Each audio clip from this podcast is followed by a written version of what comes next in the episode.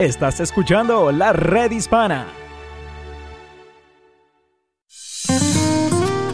La red hispana y esta estación presentan a El Ángel de la Radio, tu doctora Isabel. ¿Tienes problemas familiares? ¿Buscas un consejo? ¿Alguien que te escuche? Marca ya el 1888-787-2346, 1888-787-2346 y conéctate también por la redhispana.org. Y ahora con ustedes, tu doctora Isabel.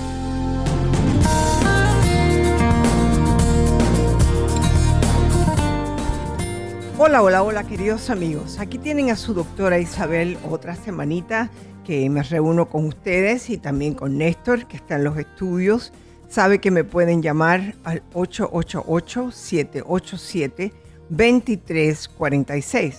Aquí tienen a su doctora Isabel en la red hispana y hoy vamos a hablar un poquito sobre la clave para la disciplina de los niños de todas las edades, ¿no?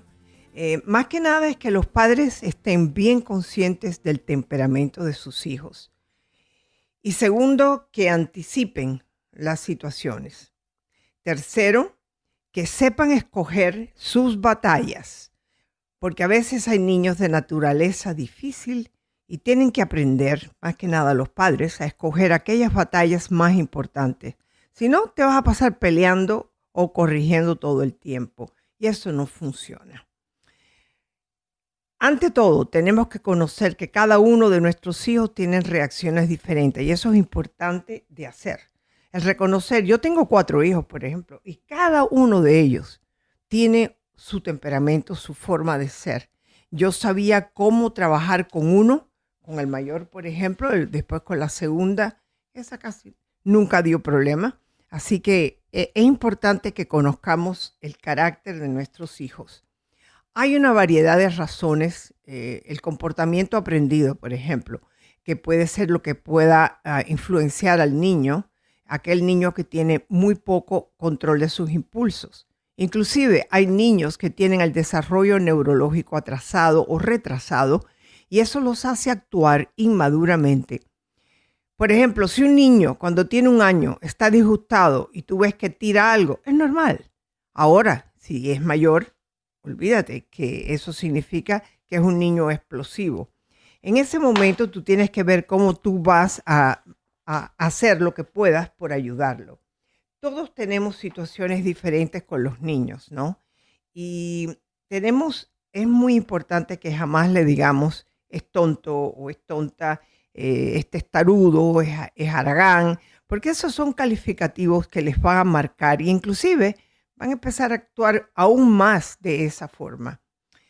Entonces, algunas de las actividades que yo quiero que ustedes puedan tener con sus hijos ya cuando estén un poquitico mayor, ¿no? Que, porque ya eran cuatro y con mis cuatro hijos, todos diferentes, eh, yo hacía una actividad muy bonita que cuando tú tienes algo que te gustaría compartir, antes que se te olvide, escríbelo y ponlo en una cajita. Me ayudaron a decorar, con papel eh, de, adornos, ¿no? De eso que uno hace los regalos. También otras veces eh, cogían un cartucho de esos de la tienda y los pintaban y los ponían. Y era como la cajita era de distintos tonos y que un miembro de la familia sea responsable cada, cada mes de cambiar la cajita y envolverla. Y así podemos elogiar así que tienen la habilidad artística en la familia. Yo me recuerdo que en aquella época la hija mayor empezó a eso de las cestas. Agarró una cesta y le pusieron cintas. Entonces el problema era de, bueno, el papel se va a ver. Así que entonces se buscó una almohadita que se podía poner encima para que no se vieran las noticias. noticias. Durante la reunión familiar se sacan las notitas y estas se convierten en el tópico a discutir. Si hay muchos, pues se saca uno, dos o tres y si hay pocos, se pueden sacar todos. El asunto es que nunca debe ser una reunión que dure mucho tiempo, porque la atención de los niños no dura más de 15 a 20 minutos, tomando en cuenta las distintas edades. Hay veces que la, reunión era tan interesante que yo me, me preguntaba, ¿y cuándo se acaba esto? Porque empezaron a hablar más. Entonces, hay importancia de cómo podemos comunicarnos, la importancia de escuchar con atención. Cuando nuestros hijos nos necesitan observando sobre todo aquellos momentos que visiblemente las emociones están a fiel de piel.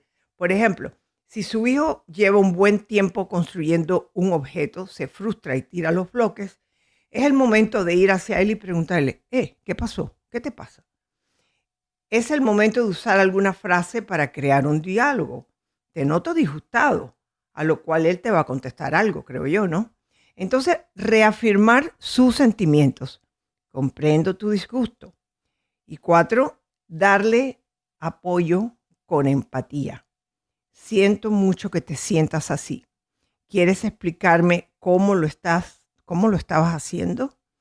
Yo diría que los pasos importantes empiezan con la invitación al diálogo o a la comunicación. La palabra clave es invitar, no forzar. También tenemos que, más que nada, recordar que siempre la importancia del lenguaje no verbal y prestarle mucha atención a lo que nuestros hijos o nuestro hijo nos está diciendo con la actitud de su cuerpo y hacerle notar que de acuerdo a cómo él se expresa, su mensaje verbal se recibirá debidamente. Hay muchas actividades y es muy triste que hoy en día tenemos todos estos juegos que son individuales o que lo hacen por medio de máquinas. Y entonces a mí me encantaba jugar con ellos eh, otros juegos como las charadas, como por ejemplo jugar el ajedrez o las damas. Hay muchos juegos que conllevan en sí ciertas reglas a seguir y así los muchachos aprenden a seguir reglas. Eh, hay veces que los niños más pequeños dicen, no, no, no, no, yo quiero ganar. Bueno, se le explica que unas veces tú ganas y otras veces tú pierdes. Esto de que estoy hablando son las disciplinas con los niños, de cómo enseñarles que hasta para poder comunicarse con otras personas tenemos que tener disciplina. Antes de seguir, quiero hablar con Néstor. A ver, Néstor, ¿cómo estás? Bienvenido. Buenos días y buenas tardes con usted, doctora Isabel. Eh, pues muy contento de estar de regreso en su programa, en lo que es una nueva semana, un nuevo comienzo. Y con este tema, doctora, que el que estaba escuchando de la disciplina, que a nosotros los padres nos cae también, especialmente a nosotros los, padres jóvenes, ¿no? inclusive los padres que también eh, ya tienen una edad un poco más alta. Eh, ¿Cómo disciplinar a los hijos, doctora? Es un tema realmente que como quien dice, le cae un anillo al dedo, porque a veces uno como padre no sabe qué hacer. es la verdad. Bueno, yo te diré que debemos de hablar de reglas, porque cada hogar, cada hogar es diferente, ¿no? Entonces, por ejemplo, eh, al principio, cuando era más pequeño, yo tenía lo que le llaman time out, ¿ok? Yo les decía, bueno, si esto pasa, tú vas a tener un time out. Y así van creciendo. Ese time out se convierte, por ejemplo, no vas a ver el programa favorito, no vas a jugar el juego que te interesa. Eh, siempre hay algo que uno les puede quitar, pero uno no puede quitarle a todos igual, porque no todos los niños responden igual a los regaños. Lo que nunca se debe de hacer es darle un golpe. Eso, eso está fuera, porque lo único que le estás enseñando cuando le das un golpe es que la fuerza es la que manda, que la fuerza es lo importante, no el diálogo. A los niños hay que enseñarle a dialogar. Sí, lleva tiempo. Es mucho más fácil dar una nalgada, dar un golpe, que explicar. Y yo lo sé porque no quieras que el impulso, yo he tenido impulsos también así, que una vez uno de mis niños se zafó de mi mano y se fue a correr la calle. Cuando lo recogí le di una buena nalgada. Y quiero decirte que había gente en la calle que, que me miraron mal. Entonces, yo entiendo que me miraran mal, pero él tenía, esa fue mi impulso, mi, intuición, llámale así, o, mejor, eh, la inclinación a darle un golpe para que aprenda su lección. Bueno, querido amigo eh, Néstor, aquí estamos en el 888-787-2346. ¿Estamos bien? Bueno, entonces dentro de poco estamos otra vez con ustedes, así que llámenos para poder seguir hablando con ustedes de los temas que ustedes quieran hablar. Regresamos.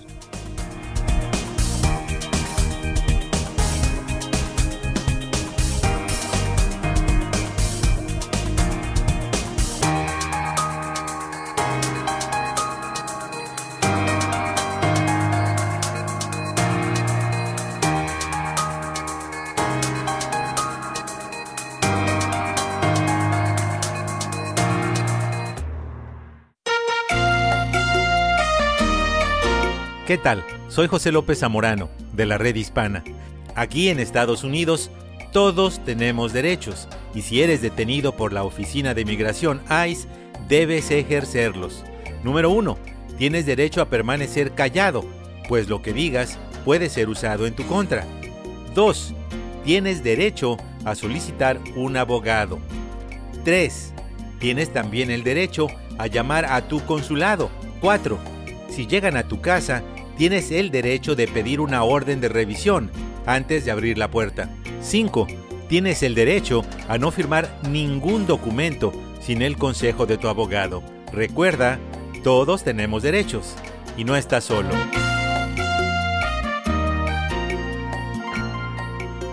Para más información visita laredhispana.com. laredhispana.com. Para vivir mejor. Hola, ¿qué tal? Te saluda tu doctor Eduardo López Navarro. Muchas veces vemos a nuestro hijo sentado frente al televisor todo el día sin hacer nada, o texteando sin parar, o tal vez metido en el mundo de sus juegos electrónicos, o sin bañarse diariamente, o no lavándose los dientes, o durmiendo en una recámara que parece un área de desastre y le llamamos flojo. Muchas veces nuestro hijo no es flojo, sino que muchas veces nuestro hijo está deprimido y no lo sabemos. Muchos niños y jóvenes caen en depresiones fuertes y en la mayoría de los casos los padres no se dan cuenta de lo que está sucediendo con ellos. La depresión en los niños y en los adolescentes es algo de mucha seriedad, ya que el índice de suicidio en los jóvenes crece cada vez más. Entra al mundo de tu hijo, demuestra el interés por las cosas que a él le interesan, pero hazlo sin sermones. Deja a ese padre maestro autoritario y sermonero fuera de esa conversación. Luego, busca entrar a su corazón y darle la oportunidad de confiar en ti. Hay más información y recursos en el app La Red Hispana. Un mensaje de esta emisora y de la redhispana.com. Estas son las 5 cosas que debes saber si eres detenido por la Oficina de Inmigración, el ICE. Número 1. Tienes derecho a permanecer en silencio porque todo lo que digas puede ser utilizado en tu contra. Número 2. Tienes derecho a solicitar un abogado, especialmente un abogado migratorio. Número 3. Tienes derecho a una llamada telefónica a tu consulado. Lleva siempre contigo en la cartera un teléfono. Número 4. Si los agentes llegan a tu casa, no tienes que abrir la puerta y tienes el derecho de pedir una orden de revisión judicial antes de abrirles. Número 5. Tienes derecho a no firmar ningún documento oficial, a menos que cuentes con el consejo de tu abogado. Recuerda, aquí todos tenemos derechos. Para más información visita laredhispana.com. laredhispana.com.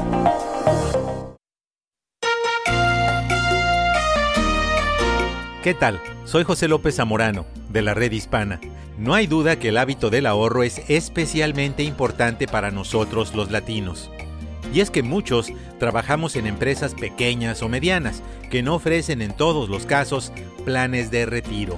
Por si fuera poco, tenemos escasos ahorros en el banco y no contamos con un método de planeación para la jubilación. Si a eso sumamos bajos niveles de escolaridad y bajo potencial de ingresos, es como si tuviéramos una tormenta perfecta. Por ello, nunca es tarde para cultivar el hábito del ahorro, como parte de un plan de retiro de largo plazo.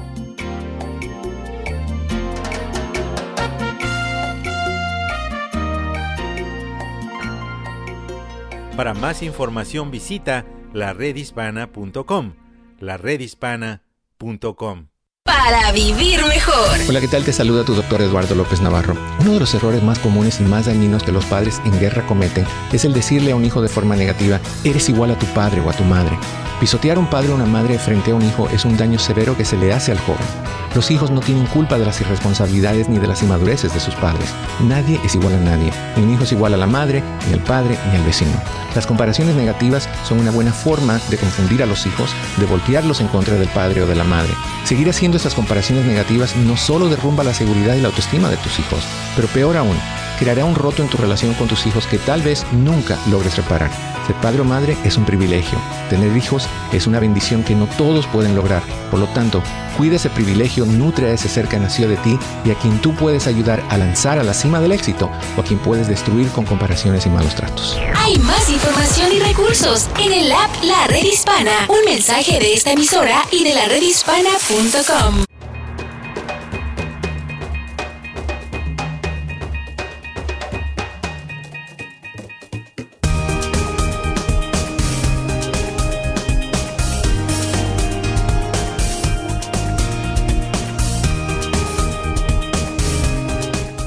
Hola, hola, hola queridos amigos. Aquí como siempre su doctora Isabel, aunque he tenido que hacer ciertos, eh, como le, diría yo, ejercicios para poder llegar a ustedes. Pero hoy tengo eh, el placer de poder hablar con una muchacha, digo yo muchacha porque no la conozco en persona, que me parece que ha escrito un libro que les va a ser de gran interés a ustedes. Yo por lo pronto me acabo de leer las 31 páginas de esta ah, escritora y está muy es bastante interesante. Claro que me dejó con la miel en los labios, porque como quiera que sea, ya se me acabó las páginas que ella me mandó. Y esto es acerca de crónicas de una divorciada. El nombre de ella es Pilar Cinquemani. Bienvenida aquí al programa de su doctor Isabel Pilar. Hola, ¿qué tal? Gracias, gracias por invitarme a esta charlita. ¿Cómo están ustedes por allí? Yo creo que estamos bastante bien, aunque acabo de salir de una operación de pierna, o sea que me perdonas Oh, si no estoy como siempre estoy. Pero sí me leí las páginas de tu libro, de que me imagino que es el principio. Está muy interesante hasta tal punto que quiero leer más, como quiera que sea. Ah, pues esa es la idea. Que, ¿Cuánto me alegra, eh, María Isabel, Sí. de verdad? Eh, ¿Cuánto me alegra? Una pregunta. Tú te llamas Pilar, Pilar Cinquemani, que creo que en Cinquemani. italiano dicen Cinquemani, ¿no? Cinque mani, pero es cinque mani. Cinco mani, con que son como cinco con manos. con S, porque parece que es de, de, de ¿Cómo? corsa. ¿Cómo? Eh, el apellido es descendencia corsa, porque Cinque mani es con C y el mío se escribe Sí. con S. Sí, sí, sí, yo lo sé. sí. Entonces, Sí. eh, quiero que preguntarte eh, qué idea te dio, porque casi todos los que escriben tienden a escribir partes de su vida en lo que escriben, ¿no? Y yo me pregunto claro. si algo de tu vida está en eso. En el tema, no, fíjate que no. De, de- mía personal, no. Pero de eh, algunas experiencias que, que me han tocado vivir, aunque sea de lejitos, ¿no?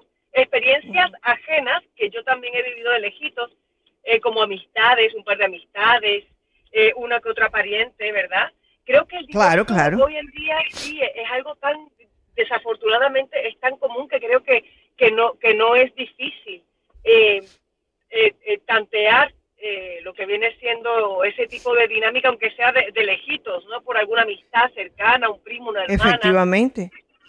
Sí. O sea, que lo Así que sí, hay, escogiste- eh, es- sí, hay cosas de la vida real que han sido inspiradas en la vida real ahí, ¿eh? Sí. Lo bueno es que has escogido un tema que, como tú acabas de mencionar, va a ser importante para todo el mundo, porque está bien común, ¿no? Eso es así. Eh, bueno, Sí, cuéntame un poquito. sí, fíjate, eh, hay muchas mujeres que tienen miedo a dar ese, a ese paso, ¿no? Del divorcio. Se sienten intimidadas después de haber estado, yo qué sé, de 10, 15, 20 años en un matrimonio, pierden su propia identidad, porque su identidad para ellas es su ma- matrimonio, su esposo, ese núcleo, ¿no? Entonces no saben verse solas en el mundo y no saben eh, eh, darle, como quien dice, la oportunidad a, a una nueva identidad, a nuevas oportunidades, no se intimidan. Eh, entonces, pues nada, la, la novela trata también de eso, ¿no? De, Claro, de eh, la yo creo que tiene yo creo que eso es parte de lo que Jacqueline siente. Eso. Imagínate Jacqueline que tiene dos niños, una mujer que nunca ha trabajado porque el, el esposo es un magnate de Wall Street. De repente mm, se ve entre la espada y la pared que tiene que tomar una decisión y tal.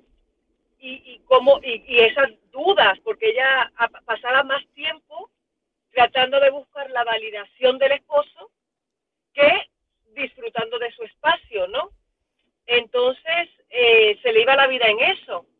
Cuando de repente se ve un tiempito tranquila, o sea, sin, sin el marido presente, se va dando cuenta de un par de cositas y, y- y va como que da, como que va cogiéndole gusto a su nueva identidad, se está conociendo, se va conociendo, porque esa es otra cosa que a veces uno toma más tiempo para conocer a otra persona y no toma tiempo para uno.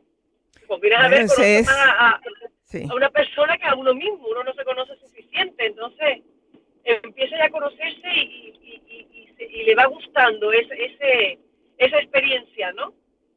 Bueno, todavía yo no he llegado a la parte de que ella le guste. Estoy en la Ah, parte no, que no, sí. eh, está ¿Por lo, que me mandaste, que son 31 páginas. Pero está en la parte que su amiga, por lo visto, si no está acostumbrada, se Tiene que acostumbra. haber llegado el libro. No, no me ha llegado. Pero no te preocupes, que lo estoy esperando con mucho, con muchas ansias. Que le pregunte a Mercy. que Mercy, antes que le preguntes a Mercy, sí, que le llegó, se supone que le haya llegado el libro ya. Sí, el sábado. Sí, perfecto. Sí, no, pues vas por la 31. ¿En dónde te quedaste? ¿Por qué? ¿Por qué parte? ¿Qué es lo que más o menos te... Conoce... Ah, no, no conociste a Josefina, conociste a Ariana. Con, conocí a Ariana, conocí a Randall, que es el chofer, y más que nada, Randall. también es, Sí, está muy eh, interesante para mí, porque cuando empiezas a hablar de dónde ella está caminando, por dónde ella va, los, los hoteles que va, eh, son lugares que yo conozco muy bien en Nueva York. en Nueva York, pues, sí, la historia. claro. En Nueva York. Me identifico muy bien con la historia hasta ese punto. Entonces también está la otra amiga de ella, que, Ariana. bueno, ah, tú puedes hablar sobre ella, que ha tenido una vida un poco complicada, como quiera que sea. Y yo creo que muchas mujeres que han llamado a mi programa han tenido ese pro- problema, que se encuentran a su marido no con otra en la cama, sino con otro. Con otro. Es que esa es la realidad de Ariana, que ahora el marido es homosexual. Imagínate tú la pobre que dice está casada con un extraño, que eso, eso y eso, eso es cierto. Eso sí eh, le pasó a alguien eh, conocido mío. Que, y, y es un tema que no se habla tanto y pasa más veces de lo que uno se imagina. ¿Sabes? Y- Efectivamente, y no solamente fue que era otro hombre, sino que era el primo de ella. el primo de ella. Y ya no leyó Sí, bien, sí, sí. O sea, y como ella se engancha a la bebida, por eso de, ¿verdad? Eh, Claro. por un tiempo, porque muy eufórica, no sabe manejar la situación y el escape más inmediato eh, son cinco martinis.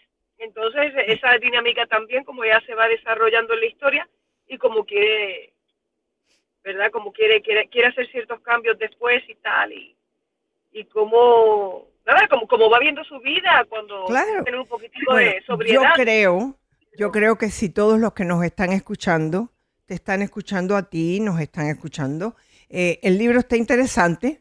el- lo que es el tema es algo de, de hoy en día.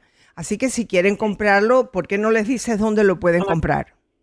Bueno, en Miami va a estar en Books and Books. Y en. Ahora Ah, bien, está en Books and Books. En, Miami, pero en cualquier parte del mundo de los Estados Unidos, Amazon.com para mí es lo más fácil. Eh, Yo creo. Ellos ya están vendiendo todos mis libros, este, y la versión en inglés sale la primera semana de abril. Así Bueno, que pues, lo pueden conseguir. perfecto. Of a Divorced para quienes les guste leer en inglés y Crónicas de una divorciada para quienes disfruten, ¿verdad? Mantenerse En español. En el Me, pa- español. me parece maravilloso, te agradezco mucho que hayas estado aquí con nosotros y ya saben, a, a encontrarse en Amazon lo que Amazon, lo que es Crónicas de una divorciada y aquí nos tienen como siempre ca- cada libro que a ustedes les interese, por eso estamos aquí. Ahora todos te agradezco mucho que hayas venido al programa y Gracias, llámenos, gracias. llámenos al 888-787-2346.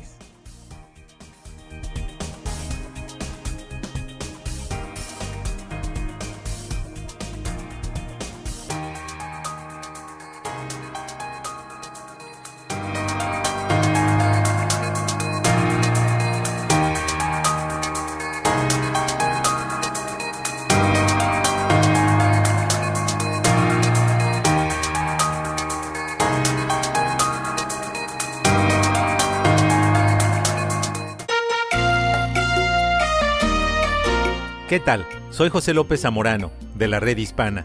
Voy a compartir contigo un dato sumamente importante. En este preciso momento, más de 116 mil personas esperan un trasplante de órganos que les restaure la salud. La buena noticia es que más de 145 millones de personas aquí en los Estados Unidos ya se han inscrito para salvar vidas a través de la donación de órganos, córneas y tejidos. 8 de cada 10 personas en la lista requieren un riñón. Todos podemos poner nuestro granito de arena o nuestro órgano para darle a otros una segunda oportunidad.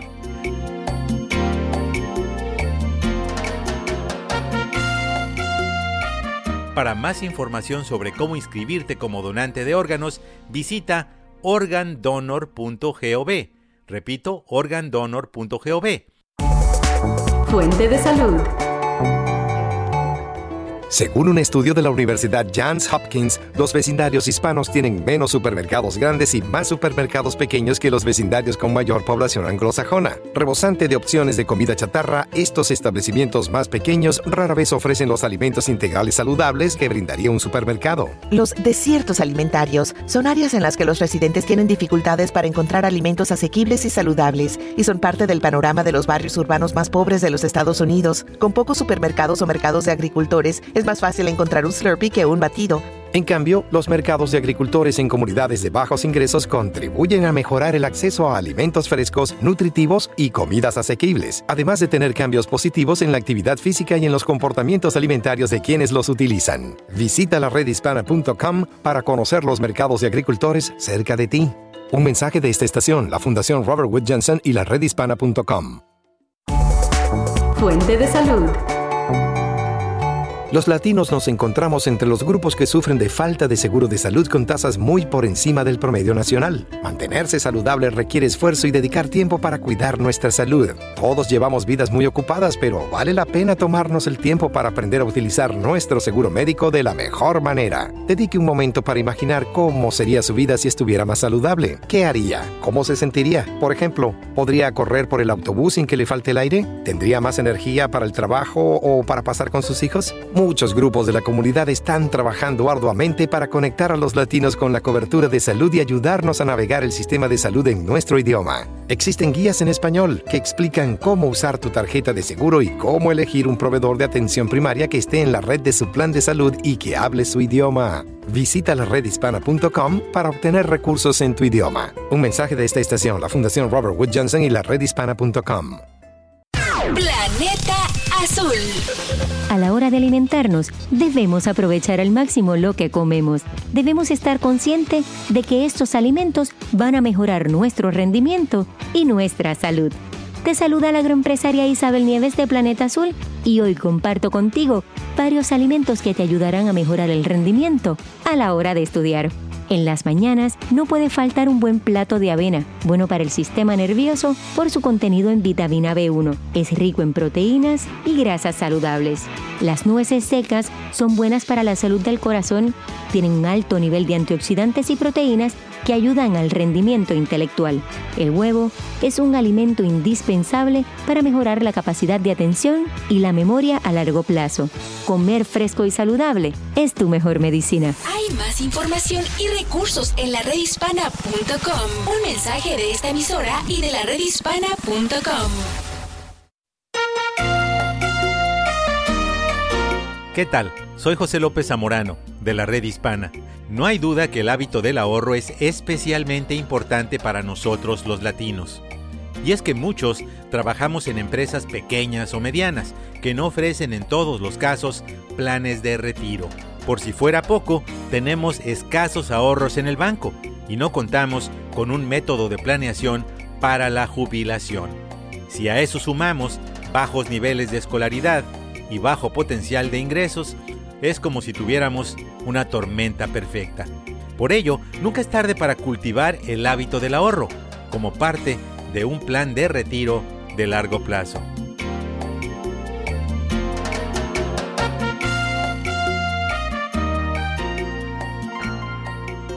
Para más información visita laredhispana.com, laredhispana.com.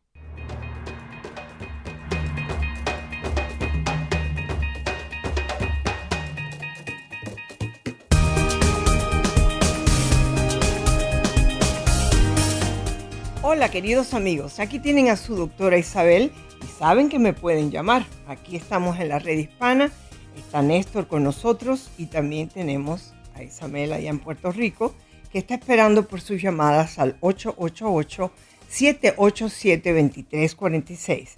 También quiero agradecer a todas nuestras afiliadas que día a día nos conectan, quizás no a la misma hora, pero a cualquier hora, no importa, pueden escuchar a la doctora Isabel y mandar sus cartas o sus preocupaciones al 888-787-2346.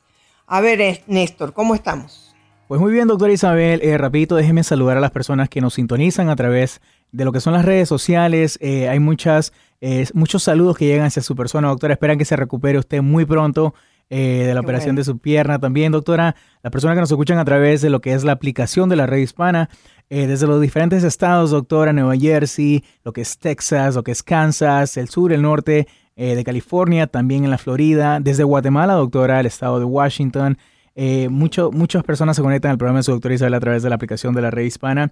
Y pues obviamente, doctora, las cartas siempre llegan a lo que es info arroba doctorisabel.net. Eso es info arroba doctorisabel.net .net. Si me permite, voy a leer una carta, doctora, que llegó eh, la semana, bueno, el viernes pasado llegó. Dice, doctora, eh, yo siempre escucho su programa, eh, me gusta mucho los temas que usted toca. Algo con lo que he lidiado toda mi vida es con el estrés familiar, de trabajo, matrimonial y de mis hijos. no quiero ser mala diciéndoles que me estresan, pero no sé cómo decirles que mami necesita un break y mi esposa esposo también a veces me estresa demasiado, dice ella. Si me podría dar una recomendación, se lo agradecería mucho. Eh, Dios la bendiga. Querida amiga, el estrés viene de distintas formas y como tú lo explicas, el estrés eres tú. Eh, es la reacción tuya a una situación que te molesta o que no acabas de comprender. Entonces, el, el pensar que ellos cuando tú le dices, me tienen estresada, déjenme tranquila, no les estás expresando, creo yo, las razones por las cuales tú estás estresada, porque a lo mejor ni tú misma lo sabes. El estrés también nace de estados de ansiedad. Si eres una persona que te causa ansiedad ciertas cosas, es tu trabajo el tratar de entender qué es lo que te causa ansiedad. Por ejemplo, hay veces que cuando llega ya al final de la tarde y tú te sientes estresada porque sabes que se te olvidó comprar la leche, no tienes el arroz para hacer la comida, vas a llegar a la casa, los muchachos te van a estar haciendo preguntas. Entonces es el momento que tú te des cuenta que hay algo que no funciona. No funciona, no funciona porque no has estado planificando tu vida. Y yo sé que tú no necesitas que yo te diga eso pero te lo tengo que decir. Si tú empiezas a hacer notitas de las cosas que tienes que comprar, que te falta esto, que te falta lo otro, y entonces procurar más que nada el lograrlo, el poderlo hacer, el poder decir, bueno, este, en estos momentos, en estos momentos no puedo hacerlo. Hablar con tu esposo y decirle, ¿tú crees que tú puedas hoy ir a buscar eh, la, la leche o cuando regreses del trabajo? En otras palabras, en la vida tenemos que planificarnos. Planificar simplemente es darte cuenta qué es lo que te falta. Y ahí va la otra. ¿Qué es lo que te falta en tu vida? Que se te olvidó comprar la leche, que se te, compró, se, te olvidó comprar el arroz. Yo me he dado cuenta que cuando yo estoy usando mi tiempo en exceso para ayudar a los demás, se me olvida lo que me corresponde a mí. Entonces, tenemos que planificar.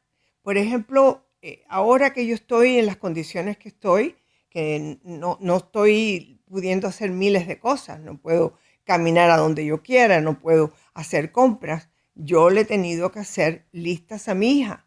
Y eso para ella no está acostumbrada porque yo siempre hago las listas y yo siempre hago las compras. Entonces ella se tiene que acostumbrar a eso, pero si yo no se lo digo, ella no lo sabe.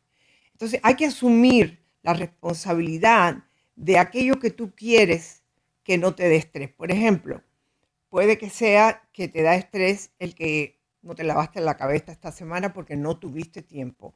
No pudiste eh, acostarte temprano y descansar porque tuviste que lavar mucha ropa.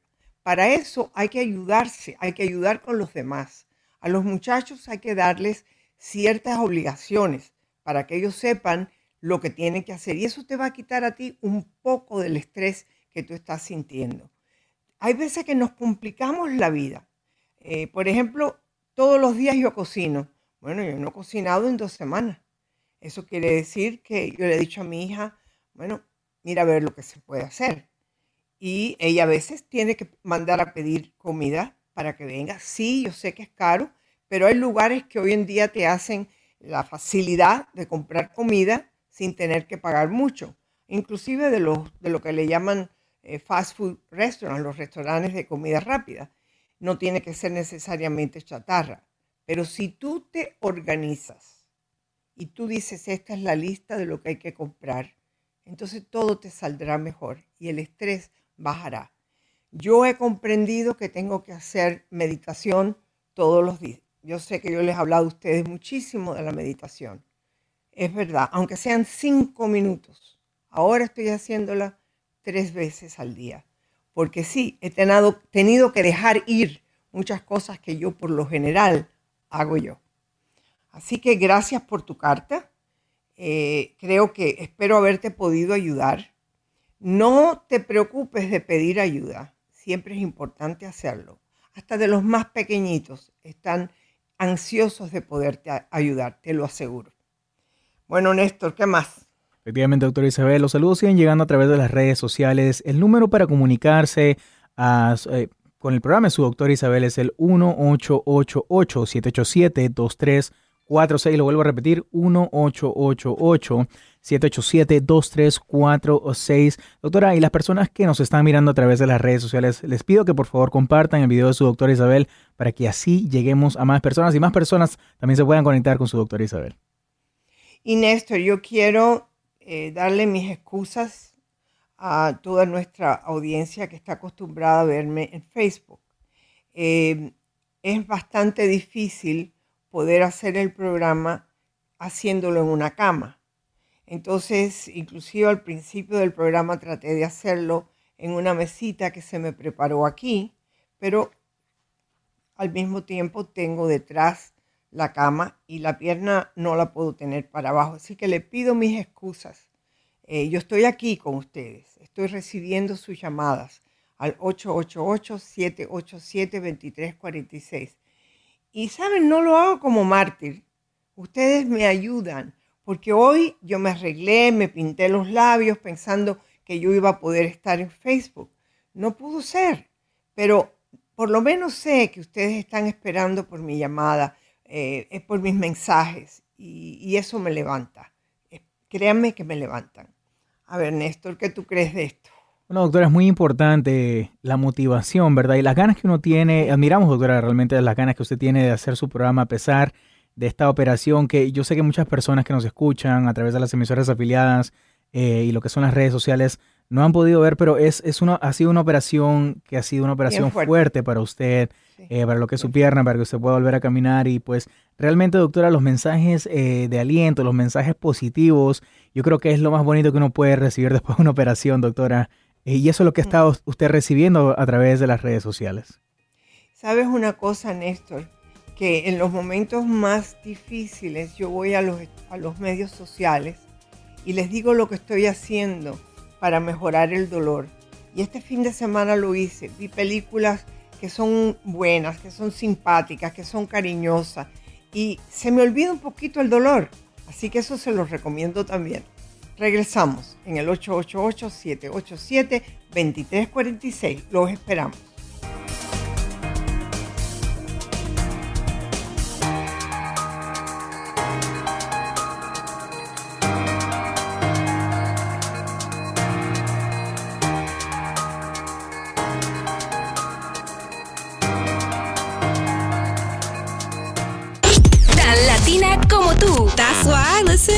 La red hispana. ¿Qué tal? Soy José López Zamorano, de la red hispana. No hay duda que el hábito del ahorro es especialmente importante para nosotros los latinos.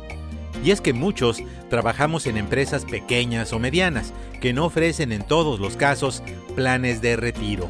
Por si fuera poco, tenemos escasos ahorros en el banco y no contamos con un método de planeación para la jubilación.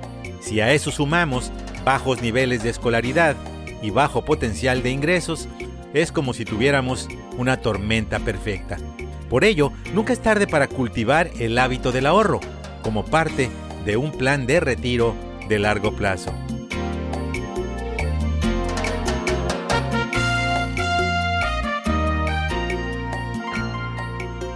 Para más información visita laredhispana.com.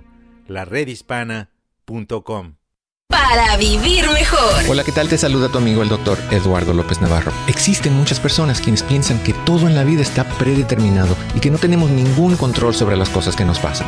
Si eres de esas personas, sabes que esa sensación de simplemente ser un barco de vela flotando sin rumbo en alta mar es horrible. Nos convierte en víctimas del destino o de la suerte. Realmente no existe ni la suerte ni el destino. Tú eres la única persona que guía tu vida donde la quieras llevar. Tú eres el conductor de tu barco. Las decisiones que tú tomas hoy determinan dónde vas a estar mañana. Toma decisiones que te favorezcan y no a las que te limiten. Tú eres el arquitecto de tu vida. Tú tienes el total y completo control de ella y de lo que suceda en tu vida. Si quieres sentirte bien, te sentirás bien. Y si deseas sentirte mal, te sentirás mal. Pero si te sientes mal y quieres dejar de hacerlo, tú puedes. Recuerda que estás donde estás porque ahí quieres estar. La vida está llena de posibilidades. En tus manos está el alcanzarlas. Hay más información y recursos en la redhispana.com. Un mensaje de esta emisora y de la redhispana.com. Estas son las cinco cosas que debes saber si eres detenido por la Oficina de Inmigración, el ICE. Número uno, tienes derecho a permanecer en silencio porque todo lo que digas puede ser utilizado en tu contra. Número 2. Tienes derecho a solicitar un abogado, especialmente un abogado migratorio. Número 3. Tienes derecho a una llamada telefónica a tu consulado. Lleva siempre contigo en la cartera un teléfono. Número 4. Si los agentes llegan a tu casa, no tienes que abrir la puerta y tienes el derecho de pedir una orden de revisión judicial antes de abrirles. Número 5. Tienes derecho a no firmar ningún documento oficial, a menos que cuentes con el consejo de tu abogado. Recuerda, aquí todos tenemos derechos. Para más información visita laredhispana.com. laredhispana.com. Planeta Azul. Cuando hablamos de miel, pensamos en la miel de abeja, pero también existe la miel de maple que se obtiene del árbol de arce. Se extrae su savia y se hierve hasta convertirla en miel y esta se categoriza en grado A y grado B.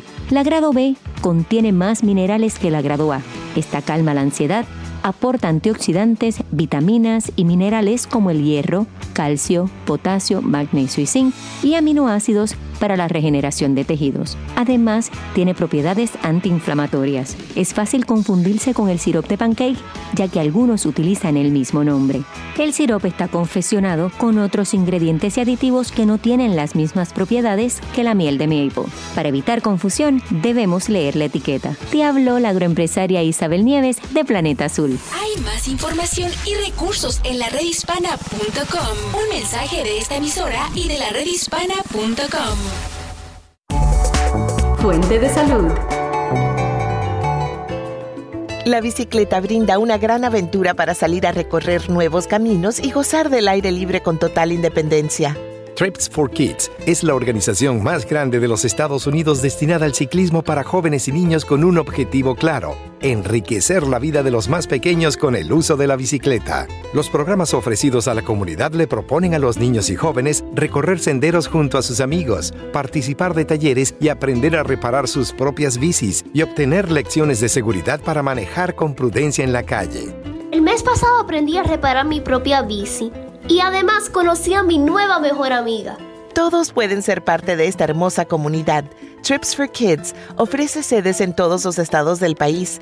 Visita la redhispana.com para encontrar una sede en tu barrio. Un mensaje de esta estación, la Fundación Robert Wood Johnson y la redhispana.com.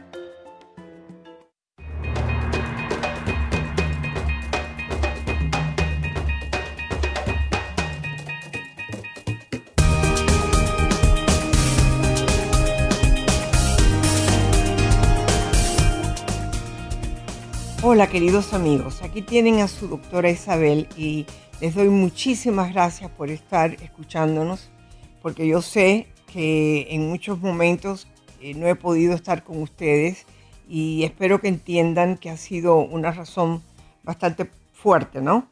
Entonces, hoy recibí también una carta que habla de una, una persona que sufre de ataques de pánico. Y quiero leer esta carta, pero también con el propósito de que se den cuenta que las personas que sufren ataques de pánico muchas veces es porque han sufrido situaciones, ya sea en su país, en su hogar, en, en su medio ambiente, que les asusta porque tienden a tener estados ansiosos. Y yo me pongo a pensar con todo lo que está pasando en Venezuela, con todo lo que mis amigos venezolanos qué valientes son. Se han tirado a la calle, han tratado de, ver qué pueden hacer para liberar ese país. Sí, también los Estados Unidos han asustado al, presidente Maduro, o al dictador Maduro, le diría yo. Eh, y vamos a ver qué sucede con todo eso. Pero es un crimen que vayan a quemar cosas que son tan necesarias en ese país. Imagínense por un momento que tú tengas hijos o que tengan cáncer o que tengan ganas de comer y no hay. Yo creo que eso me daría a mí un ataque de pánico. O llega el momento que no sientes ni padeces por nada, ¿no? Pero tenemos que entender que la situación de Venezuela nos toca a todos, a todos los países, no solamente Venezuela, tenemos a Nicaragua, tenemos a Cuba. Son países que están pasando necesidades increíbles y con muy pocas ventajas para poder seguir adelante. Y esta carta dice así, gracias por todo su apoyo. Tengo una amiga en el trabajo que es flaca, saludable y nada más tiene 32 años de vida. Ella sufre de ataques de pánico de vez en cuando y no sabe mucho cómo manejar computadoras. Ella me pidió escribirle para ver si la puede ayudar. Ella quiere saber cómo prevenir estos ataques, ya que nuestro trabajo no nos ofrecen ayuda médica y no ganamos suficiente para pagar un doctor. Eh, número uno, cuando la doctora Isabel comenzó hace muchos años en el programa, más de 20, yo traté de explicar, por eso fue que yo empecé a traer los grupos de apoyo que no les cuestan nada. Por ejemplo, tienen los de neuróticos anónimos, que también ayudarían a las personas que padecen de estrés y de ansiedad. También tienes los programas de CODA, que te ayudan cuando tienes una, más que nada, esa inseguridad propia que da cuando tienes un problema en tu hogar o en tu persona. Yo le contesté así, hola amiga, me da mucha lástima escuchar de tu amiga. No te preocupes, sí hay maneras de aliviar y prevenir los trastornos de pánico. Los pasos para poder controlar los ataques de pánico son, número uno, comprender qué son los ataques de pánico cómo ocurren y por qué. Muchas veces los ataques de pánico y la depresión eh, vienen juntas, ¿no? Y son creados mayormente por nuestros pensamientos y por los sentimientos creados por esos pensamientos. Eso no quiere decir que no haya cierta realidad en lo que estás pensando. Por ejemplo, estamos hablando de Venezuela. Eh, pues tú puedes decir, bueno, si yo pudiera darle comida a mi niño, pues yo no sentiría estos ataques que siento. Pues inclusive esa persona, aunque lleguen momentos mejores, aunque lleguen momentos de abundancia, te van a dar ataques de pánico donde quizás te confundas con un ataque al corazón, porque te falta la respiración. Entonces te tienes que entender, no, ese pensamiento que me dio ahora fue del pasado. Yo ahora sé que voy a conseguir la comida para mi niño. En otras palabras, siempre tienes que chequear esos pensamientos. Cuando ocurren, darte permiso de sentir cierta ansiedad y decir el por qué te sientes así. Por ejemplo, me siento ansioso porque estoy cansado, estoy manejando en tráfico. Es normal que me sienta un poco ansioso. Cuando te dices eso, pues te sientes un poquito mejor. Hacer ejercicios de respiración, por ejemplo, inhalar cuatro veces y exhalar ocho veces. ¿Qué quiere decir? Que cuando inhalas, lo hagas uno, dos, tres, cuatro. Espera y después bota despacito ocho. Cuando uno está respirando profundamente, y les garantizo, que inclusive antes de la operación, después de la operación y aún yo hago todos los días mis ejercicios de respiración. ¿Por qué? Porque ayuda, se te quita la ansiedad y el estrés. Hay que mantener un diálogo positivo. Yo puedo contener la ansiedad. Esto es pasajero. Siempre pasa y nada me va a pasar. Ponerte en acción. Por ejemplo, si estás manejando, puedes aparcar tu auto y caminar la cuadra, porque eso te va a quitar el, el enfoque en la ansiedad. Entonces, o entras a un centro comercial y camina hasta que pase el tráfico. Piensa mientras haces esto, preguntándote qué es realmente lo que te está molestando. Quizás es que vas a llegar tarde y no te gusta llegar tarde, o que estás disgustado porque saliste tarde y porque te encontraste con tráfico. Analízalo y sigue caminando y verás que se te pasará. Esto toma tiempo y mucha práctica, pero la única forma de poder controlar los estados de pánico es experimentándolos y conquistándolos. Por ejemplo, hoy por la mañana uno de mis eh, meditaciones fue cómo conquistar los pensamientos que entran cuando estás meditando. Número uno, empieza con la respiración. En el medio la respiración. Siempre cada vez que tú ves que tu pensamiento se mueve algo, o que ibas a hacer o que vas a hacer o que te molesta, empieza a respirar profundo. Y piensa también cuál es el sentimiento que está detrás de ese pensamiento. Puede ser estrés, pero puede ser que piensas que no te va a dar tiempo a hacer todo lo que tienes que hacer. Tenemos que aprender a manejar el tiempo también. Los ejercicios de respiración hay que hacerlos con frecuencia, todos los días hasta que se conviertan en un ejercicio automático. Practícalos en la casa, en el trabajo, meditando y verás que te sentirás mejor. Parte del control de los ataques de ansiedad y de pánico se alcanza comprendiendo qué son y por qué ocurren. Hay algunas preguntas que voy a compartir contigo o con ustedes que te dan ese conocimiento. ¿Cuáles son los síntomas que sientes antes de tener ese estado de ansiedad y pánico. Algunas opciones pueden ser dolor en el pecho, sudoración, reacción física, palpitaciones, inclusive te puedes sentir desorientado. ¿A qué le temes si te da un ataque? Algunas opciones pueden ser sentimientos de vergüenza, o que piensas que te vas a volver loco, o que piensas que te vas a morir, o vas a pensar que las piernas te fallen. Número tres, cómo responde tu cuerpo cuando tienes el ataque.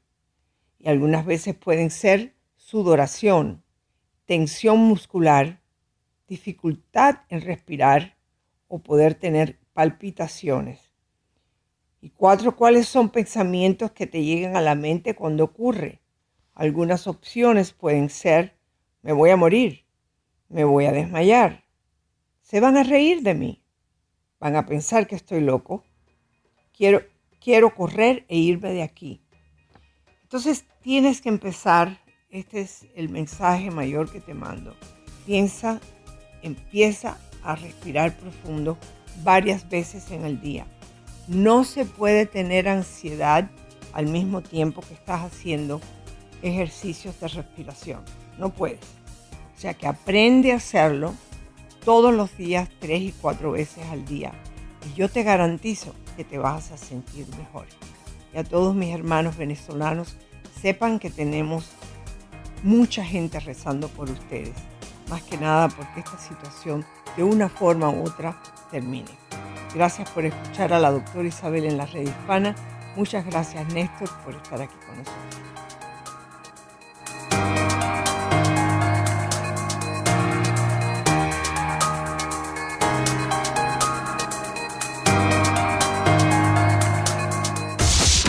De la aplicación de la red hispana a tu teléfono inteligente? Búscalo ya en Google Play o en Apple Store como la red hispana. Hola, soy tu doctora Isabel. Si te gusta mi programa en iTunes, suscríbete, dale puntuación y haz tus comentarios en iTunes. Espero leer tus comentarios. Hasta la próxima.